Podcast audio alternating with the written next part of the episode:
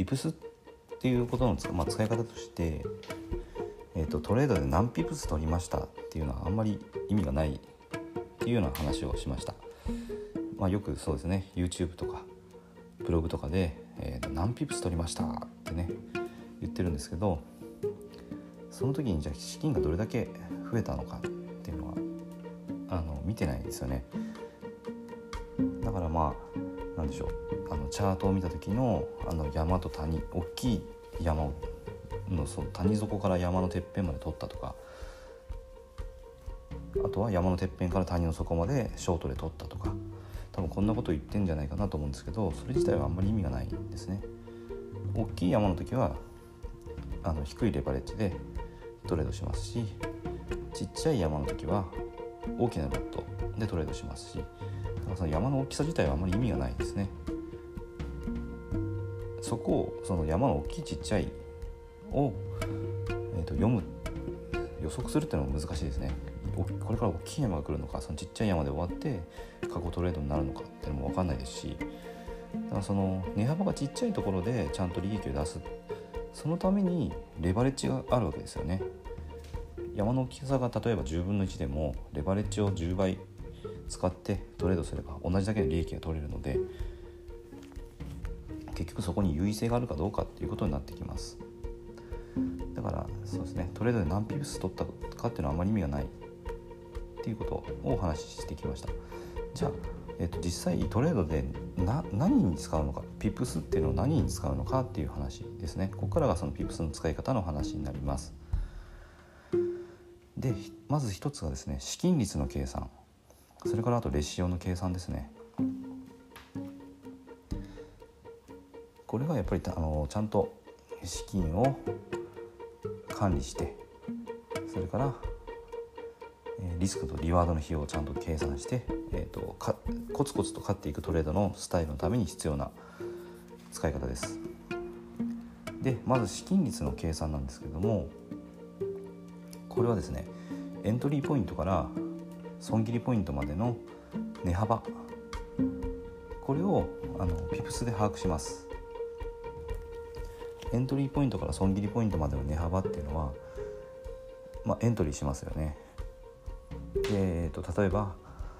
えー、上がる方向が可能性が高いと思ってロングでエントリーしたとします。でその時にそのエントリーポイントよりも安い価格に損切りを設定するんですね。損切りを設定するってことは負けた場合には、えー、資金をいくら失うっていうのを決めるってことになります。でこの損切りの、まあ、資金率としては2%ぐらいが妥当とされてます。じゃあ資金の2%をリスクにさらすと決めたとしてじゃあ何ロットでトレードしたらいいのかってこれ結構分かんないですよね。すぐはパッとは。分かる人はいるかもしれないですけど相当計算が強いと思います。で、えっと、これ計算のやり方あるんですよ。エントリーポイントと損切りのポイントが決まればその資金率を2%にするようにロットを調整することになります。で今回のきあのお話ではですねそこまで詳しいちょっと解説が難しいので、えーと、ちょっと外部のリンクをですね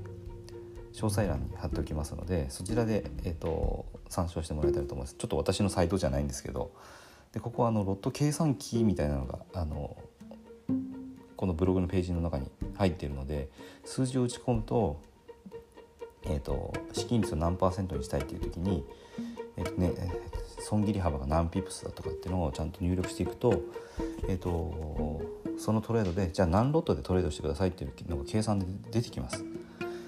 なので、えーと、こういう使い方ですねこれちょっとあの何回か数字を打ち込んでみるとあなるほどこういう使い方をするのかっていうのが分かってくると思います。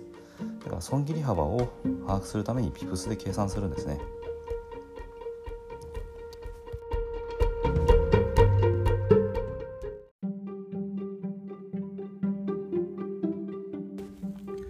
今。回も最後まで聞いていただいてどうもありがとうございますチャンネルの説明ページに私がどんな人間なのかを知ってもらえる1分半ほどで読める簡易プロフィールのリンクを貼っています。公式 LINE のリンクも貼ってあります。こちらでは相談も受け付けていますのでぜひ登録してください。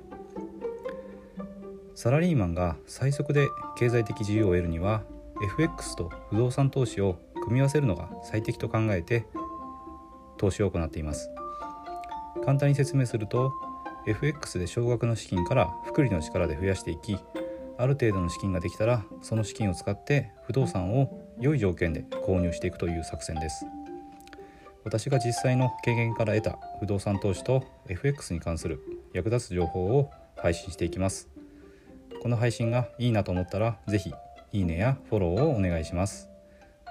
ではまた次の放送でお会いしましょう。